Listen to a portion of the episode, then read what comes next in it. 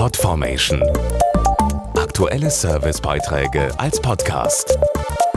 Regelmäßige Infos und Tipps aus den Bereichen Gesundheit und Ernährung. Es bringt das Herz aus dem Takt und ist einer der Hauptgründe für einen Schlaganfall, das sogenannte Vorhofflimmern. Besonders tückisch, viele der Betroffenen, in Deutschland sind es etwa eine Million, ahnen gar nicht, dass sie unter dieser gefährlichen Herzrhythmusstörung leiden. Oft erfahren sie es erst, wenn es zu spät ist.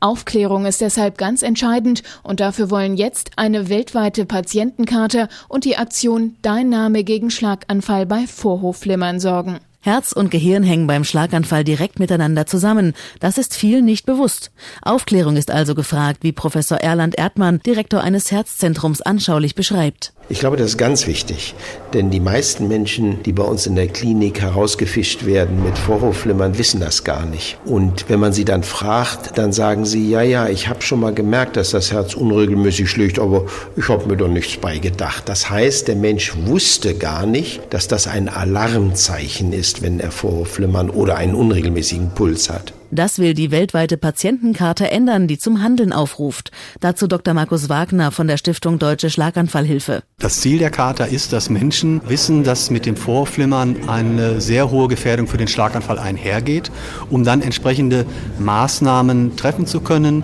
die von den nationalen Regierungen und den Leistungserbringern auch unterstützt und umgesetzt werden sollen. Dazu zählen beispielsweise die frühzeitige Diagnose des Vorhofflimmerns und eine moderne medikamentöse Therapie, die verhindern kann, dass sich Blutgerinnsel im Herzen bilden, die dann einen Schlaganfall auslösen können.